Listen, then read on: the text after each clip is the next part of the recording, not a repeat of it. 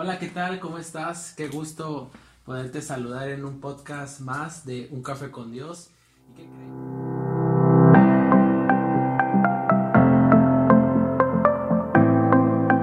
tenemos un invitado de lujo y por cierto, bueno, nuestro segundo, pero formalmente nuestro primer invitado. Y él es Jorge García Carreño, él es misionero, es evangelista y él está en la zona eh, maya la verdad es que nos impacta cómo a tan corta edad eh, él ha podido tomar el ministerio como parte del llamado, como parte de su vida. Y bueno, hoy queremos aprovecharlo ya que anda por, por Puebla, queremos aprovechar que anda por acá. Y quiero decirte que eh, nos va a contar un poco acerca de lo que ha vivido, de cómo lo ha hecho. Y bueno, pues vamos a hablar un poco acerca del llamado, del evangelismo y de cómo se hace todo esto, ¿no? ¿Cómo ves? Así es, nos da mucho gusto tenerte aquí en casa, Jorge. Es un gusto y, pues bueno, eh, quiero dejarle este tiempo a él porque este tiempo es para él, para que tú escuches y algo de él te inspire, algo de él te motive y yo sé que eh, vas a tomar algo que, va a ser para tu vida. Ok, y bueno, pues vamos a comenzar con un poquito de preguntas y principalmente, eh, nos siguen muchos jóvenes y la verdad es que la mayoría de los jóvenes cuando conocen a Cristo, eh, todo, todo va bien chévere, dicen por ahí. El problema es cuando se acerca el llamado. ¿Cómo es que tú decides dejarlo todo? ¿Cómo es que tú dices, bueno, estoy joven, pero creo que es el tiempo de tomar el llamado? Eh, la verdad es que no solamente predicas en tu ciudad, sino que predicas en el norte, centro y sur del país y creo que eso a, nosotros nos impacta, pero ya que escuchen los jóvenes, porque yo estoy seguro que muchos jóvenes tienen la inquietud de si el llamado es genuino, cuándo es el llamado, por qué el llamado, tengo que atenderlo, me puedo esperar, ¿qué pasa, no? Cuéntanos un poco de eso. Ok, este sí, es un proceso en el cual se vive, ¿no? Yo empecé a, en la iglesia local. Primero empecé en una célula juvenil a compartir de Jesús. De ahí este, me invitaron a dar este, eh, digamos, enseñanzas por medio de del mismo Padre Celestial, ¿no? Cómo Dios actúa en, la vida de, su pueblo, de su iglesia. De ahí en la iglesia, eh, en la iglesia local empecé a cantar en, un grupo de, de adoración. Ella empezó todo, todo era light, tranquilo, como cualquier cristiano, ¿no? Que inicia, pero ya cuando el Espíritu Santo te empieza a incomodar, ¿no? Sientes la necesidad que hay es donde empieza un encuentro con Dios, eh, algo íntimo, algo especial. Eh, tenía mi carrera, mi trabajo, eh, mi familia, y entonces Dios empezó a hablarme por medio de siervos.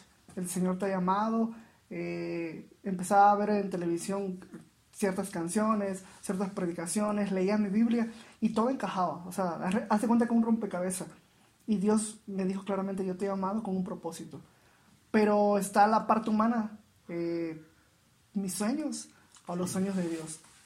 Es difícil, es complicado porque somos humanos y creo que tenemos que tomar una decisión y es donde yo tomé la decisión de servir a Dios. No fue sencillo y fácil y he visto la mano de Dios desde que soy originario de Veracruz, salí de Veracruz hacia Mérida, Yucatán, para hacer un proceso de formación en un instituto, eh, más de tres años pero todo empezó en las calles, evangelizando, compartiendo de Jesús, eh, adorando al Señor en las calles con amigos. Y fue donde Dios empezó a darme la visión. Y ya Dios empezó a, abrir puertas para predicar este, su palabra, ¿no? En diferentes áreas, en el área evangelística, pero también en el área misionera. Tenemos tres viajes misioneros, dos a la Sierra Tarahumara y uno a, a la zona Maya. Ok, me impresiona eso y bueno, eh, quiero preguntarte esto.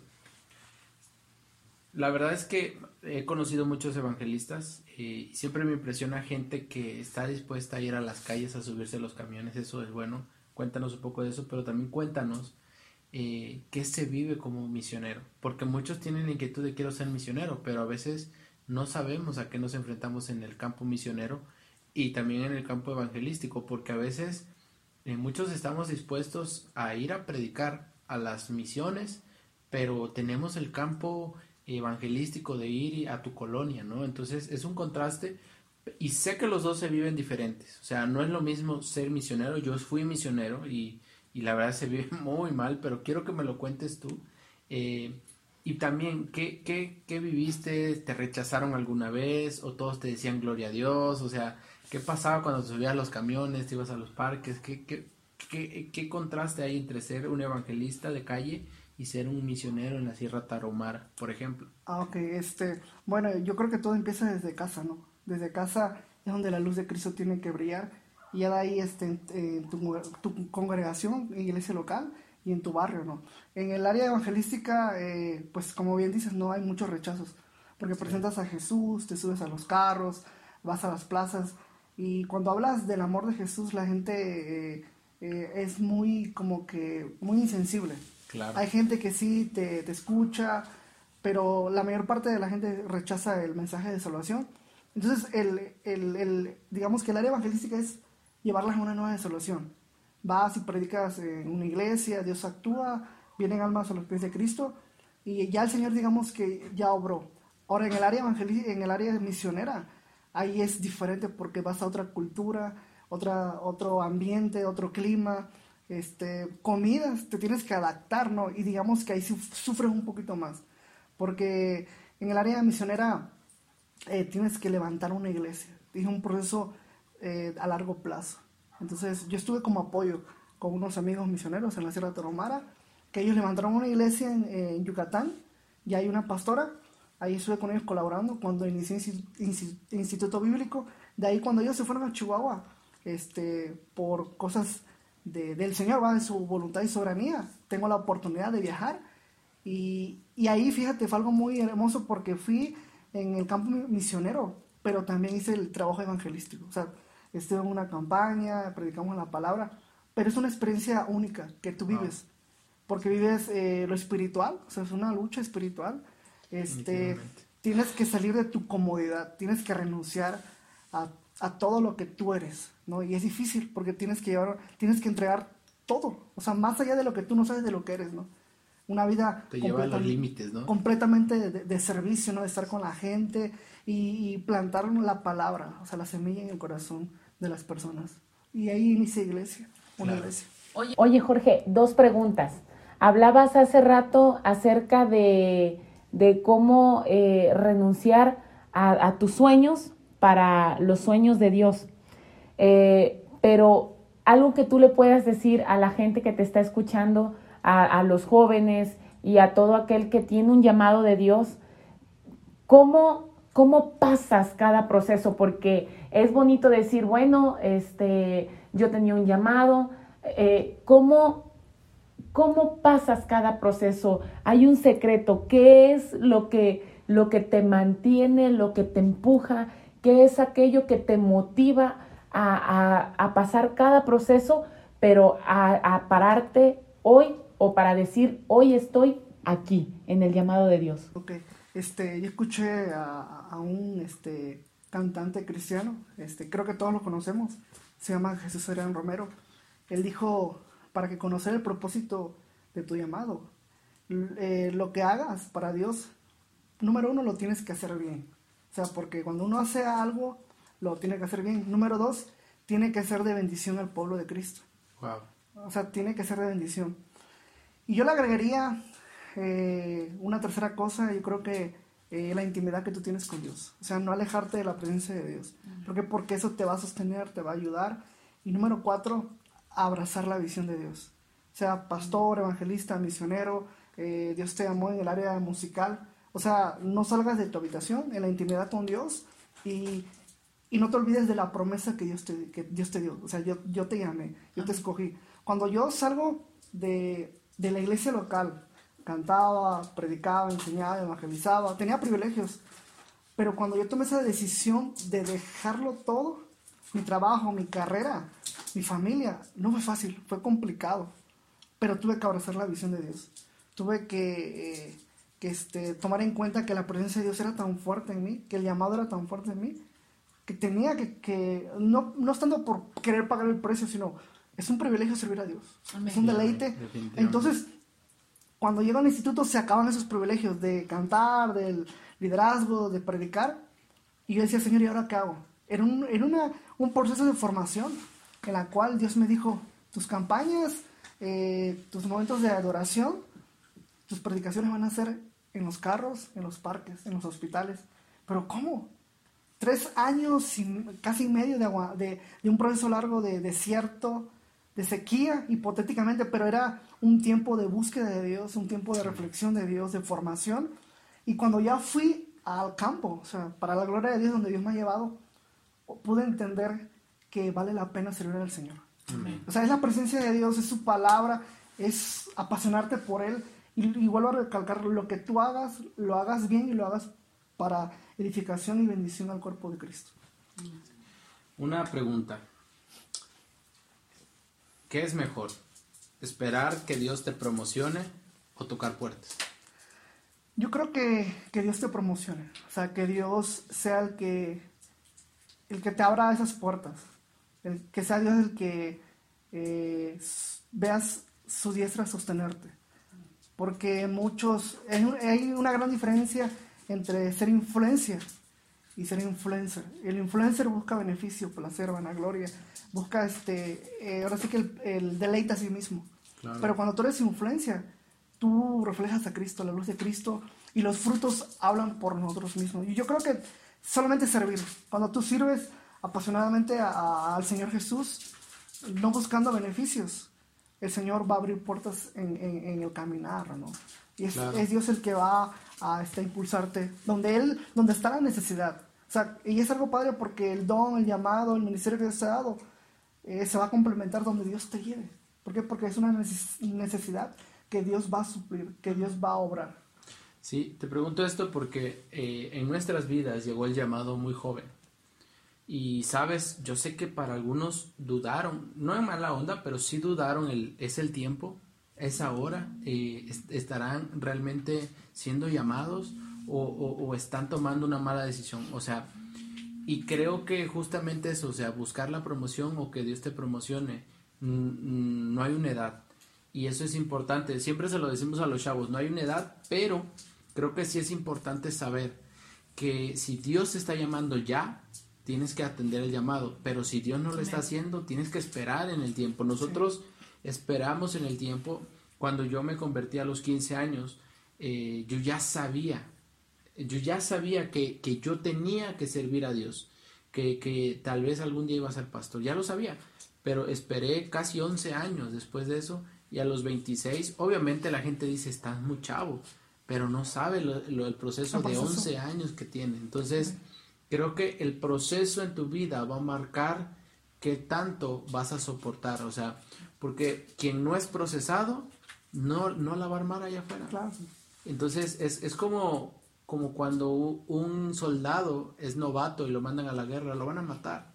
Tiene que ir bien entrenado, bien capacitado, tiene que ir eh, bien, bien sabido de, de, lo que va a hacer, porque si no simplemente va a ir a perderse, ¿no? He visto muchos misioneros fracasar he visto muchos evangelistas fracasar y lo que tú dices, o sea, nosotros llegamos aquí eh, como misioneros, no conocíamos a nadie, levantamos comunidad Vida Puebla para la gloria de Dios, estamos trabajando, estamos creciendo, avanzando, pero es complicado. Ahora, hay algo que yo quiero preguntarte y bueno, la mayoría, ¿verdad? si por ahí sale alguna alguna sierva soltera, ¿verdad? Pero eh, aquí el muchacho está disponible. si alguien está interesada, este, mándeme su número. mándeme su número, se lo paso y. Ah, no es cierto, pero te voy a preguntar algo. Nosotros llegamos aquí a Puebla, pero ya veníamos casados. Cuando yo andaba así de chocopaladón, ella me decía, órale, levántate, échale ganas. Cuando ella andaba de, oye, mira, que esto, que el otro, yo le decía, órale, para arriba, sí podemos. Y nos complementábamos. Pero, ¿qué pasa eh, en tu caso que ah, obviamente eres soltero? Eh, ¿Qué pasa? ¿Cómo, vives esos procesos de soledad, esos procesos de, que solo estás tú con Dios? O sea, es difícil estar solo, es complicado eh, esta soltería, el esperar, cómo te has vivido los procesos, qué haces, porque hay muchos jóvenes ahorita que están desesperados, ¿no? no están esperando, están desesperados por encontrar a la ayuda idónea. Y creo yo que a veces no se deleitan, ¿me entiendes? Entonces, ¿qué ha sido para ti esto? ¿Cómo ha sido toda este, esta parte de la soltería o de la espera? De la espera. Este, algo que me enseñó mi pastor, ¿no? Antes de, de, soltar todos los sueños que yo tenía. Porque yo me veía, uf, pero él me dijo, una cosa es tener el concepto de fe. Segundo lugar es eh, decir que tienes fe, pero lo tercero es vivir por fe. Cuando tú vives por fe, crees, aunque no hay nada. Sí, hay momentos en los cuales eh, voy a predicar así con 20 hasta con 400 personas. Yo a mi cuarto y me siento el ser más solo. Pero algo que, que me ha sostenido fue lo que Jesús dijo. No se vayan de Jerusalén hasta recibir el poder de lo alto. Y yo creo que el, Espíritu Santo es la cual me ha sostenido, el cual eh, me, ha me, he deleitado en su presencia. Y claro que es difícil, la parte humana, el, que no haya nadie que te dé una palabra de aliento, que te abrace, que te envíe un mensaje, que te dé una llamada. Es una parte humana en la cual uno lo siente. Y lloras. O sea, claro que se sufre, porque es una realidad. Lo lloras, eh, lo sufres, no siempre, o sea, no quiere decir que todo lo llevas a estar llorando, pero llega un momento en el cual humano tú dices, Señor, ya no puedo. Y es lo hermoso porque como Jesús, Dios se lo dijo a Jesús, perdón, Dios se lo dijo a Pablo, claramente, que le bastaba la gracia. O sea, las debilidades este, sirven para que Dios se glorifique. O sea, no es malo eh, tener un sentimiento, al contrario, es bueno. Ahora, tenemos que esperar en Dios. O sea, la promesa del Señor, los tiempos de Dios es, es, es, perfecto. O sea, la voluntad de Dios es bueno. y en el amén. Amén. O sea, Dios es tan fiel y tan bueno que no nos va a dejar solos. La Biblia lo dice que no es bueno que el hombre esté solo. O sea, yo creo que todo tiene su tiempo. Lo importante es buscar primeramente el reino de los cielos. Y lo demás va a venir por añadidura. Vive por fe. Sirve a Dios, deleítate en Él y Él va a conceder, conceder te, va a dar, te va a dar el regalo y las peticiones de, de su corazón. Algo que te va a añadir algo que te va a edificar, que te va a bendecir, no algo que te va a destruir. O sea, porque el hecho de que tú estás con la ansia de que quiero tener una, este, un gran ministerio, una pareja, una familia, eh, estabilidad, pero si tomas malas decisiones, te va a perjudicar. Cierto. ¿Algo más que quieras añadir? No, pues ahora sí que está muy, muy completo. Eh, fíjate que me, me identifico mucho con, con Jorge, con mis procesos. Y creo que esto es de, como, lo, como, lo, como tú lo decías, esto es de, intimidad con Dios, de obediencia a Dios, realmente vivir por fe. Y, pues bueno, no sé si tú quieras agregar algo más. Pues eh, eso de vivir por fe es solamente rápido, de ahí quiero que, que, ores por todas las personas que justo ahorita están en el punto de eh, qué voy a hacer con mi vida. Porque tocábamos hace poco ese tema de qué voy a hacer, o sea, ya, ya terminé mi carrera, ya terminé mis estudios, pero ¿qué sigue? Eh, ya terminé el instituto bíblico, ahora qué sigue, ya me entregué a Cristo, ahora qué sigue, ¿no? Y ese llamado, y sé que a muchos les está ardiendo el llamado, eh, y quiero que ores por ellos para que la persona que lo escuche, Dios le dé claridad. Pero antes de eso, hablabas algo acerca de vivir por fe. Y yo me acuerdo hace muchísimos años, bueno, muchísimo, 11 cuando yo iniciaba, eh, la mayoría decían, es que hay que vivir por fe y solo los ministros pueden vivir por fe. Y yo decía, entonces yo no puedo vivir por fe y me, metieron un concepto erróneo. ¿Y sabes cuál era el, concepto erróneo? Es vivir por fe, es no trabajar y esperar a que te caiga del cielo. Hasta que un día un pastor me dijo, no hijo, eso no es vivir por fe. Vivir por fe es que en lo que tú estás trabajando, en lo que tú estás emprendiendo, en lo que tú estás laborando, en el campo misionero, en el campo evangelístico, pastoral, donde tú te pongas, lo que tú estés haciendo va a dar fruto, creer que va a dar fruto. Eso es vivir por fe. Pero la, la, hay, hay jóvenes que no quieren el llamado porque no quieren vivir por fe, porque no quieren ver eh, que Dios le mande la comida a la puerta o dicen, no, es que no quiero dejar mi trabajo, mis comodidades. Pero realmente no es así. Eh, todo lo que emprendas y todo lo que hagas, Dios va a prosperar. Eso es vivir por fe, ¿no? Entonces, solo quería aclarar eso, más que nada complementarlo, porque sé que muchos dicen, es que yo no quiero vivir por fe, porque voy a malpasarme, yo no quiero pasar escasez. No, vivir por fe es creer que si soy contador, voy a ser el contador exitoso, sobre todo, principalmente porque voy a predicar, porque voy a hablar a Dios. Y bueno, en cualquier área, ¿no? Tanto ministerial como en el área laboral, empresarial, familiar, ¿no? Eso es vivir por fe. Y bueno, ya se nos acabó el tiempo. La verdad es que esto lo queremos hacer corto, pero ojalá haya sido de bendición. Si tienes alguna duda, por favor, este, ponlo en, la caja de comentarios. Y Jorge va a estar también respondiendo ahí algunos este, esos comentarios para que también si tienes alguna duda, si quieres contactarte con él, si tienes el llamado misionero y no sabes cómo empezar, contáctate con él eh, porque yo sé que él te puede dar una luz. Créeme que allá eh, con los mayas necesitan muchísimos misioneros. La Sierra Tarumara necesita muchísimos misioneros. Falta mucho, mucho campo misionero por abarcar. Y bueno, quiero que ores por, eso, por esas personas que están escuchando y que tal vez el llamado les está inquietando hoy por hoy. ¿Sale? Vamos a, vamos a orar, que sea el Señor este, hablando ¿verdad? íntimamente a cada corazón en la cual nos está escuchando y que sea Dios quien ore para su gloria. Señor, Estamos delante de tu presencia, Padre. Tú conoces cada corazón en la cual nos está escuchando, Padre.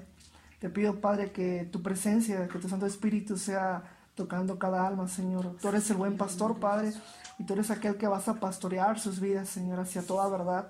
Te pido por cada joven que está luchando, Señor. Eh, ahí tal vez hay jóvenes que están eh, adorándote en la iglesia local, tal vez sirviéndote ahí en la, en la intimidad, Señor, donde nadie los ve, pero están liderando a jóvenes, Señor. Te pido, Dios, que tú enciendes la llama del fuego aún más, Señor, y que tú te la reveles en las madrugadas, en los sueños, en visiones, y que seas hablando audiblemente, Señor, en el llamado en la cual, Señor, tú has predestinado en sus vidas, Señor. Desde tu eternidad, Padre mío, has puesto un diseño en ellos, Señor. Te pido que los fortalezcas, que sustentes, Señor, a cada vida, Padre mío, en el nombre de Jesús. Amén. Amén. Y bueno, eh, si escucharon por ahí algo que se hacía, era el, bolo, no lo ven por aquí porque hoy lo pusimos de aquel lado, está comiendo, le tocó comer. Entonces, ya un juguete de. Ahí está, miren, ahí escúchenlo. ¿Verdad? Ya dijimos su nombre y ya se puso loco. Eh, gracias por escucharnos, Dios te bendiga y recuerda que todos los días Dios se quiere tomar un, café, contigo. Hasta luego. Dios te bendiga.